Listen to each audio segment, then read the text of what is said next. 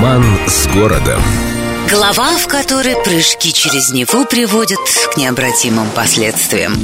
Совершенно неважно, что на самом деле он не из меди. Никому в голову не придет назвать всадника бронзовым. Медный и точка. Спасибо Александру Сергеевичу, который блистательно изобразил, как этот монумент оживает и гоняется в ночи за безумцем Евгением.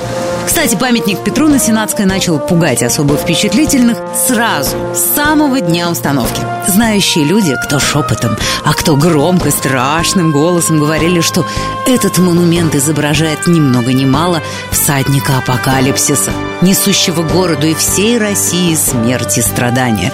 Поклонники царя Плотника хоть и противоречили этим слухам, заявляя, что всадник символизирует мощь и славу России, но тут же оговаривались, мол, все будет хорошо и здорово, пока всадник не сойдет со своего пьедестала. А вот тогда светопредставление неминуемо. Но это еще цветочки. Вот за пределами Петербурга народ рассказывал правдивую историю о том, как все было на самом деле.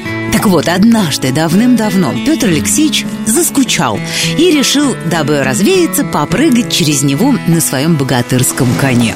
Прыгнул раз и воскликнул «Все Божье мое!» Второй раз перескочил успешно, скричав снова «Все Божье мое!» Ну а в третий раз то ли перепутал слова в азарте, то ли решил заняться реформаторством по привычке и вскричал гордо «Все мое и Божье!» И тут же настигла его кара небесная. Окаменел Петр и стал с тех пор памятником самому себе. Вот так оно все и было.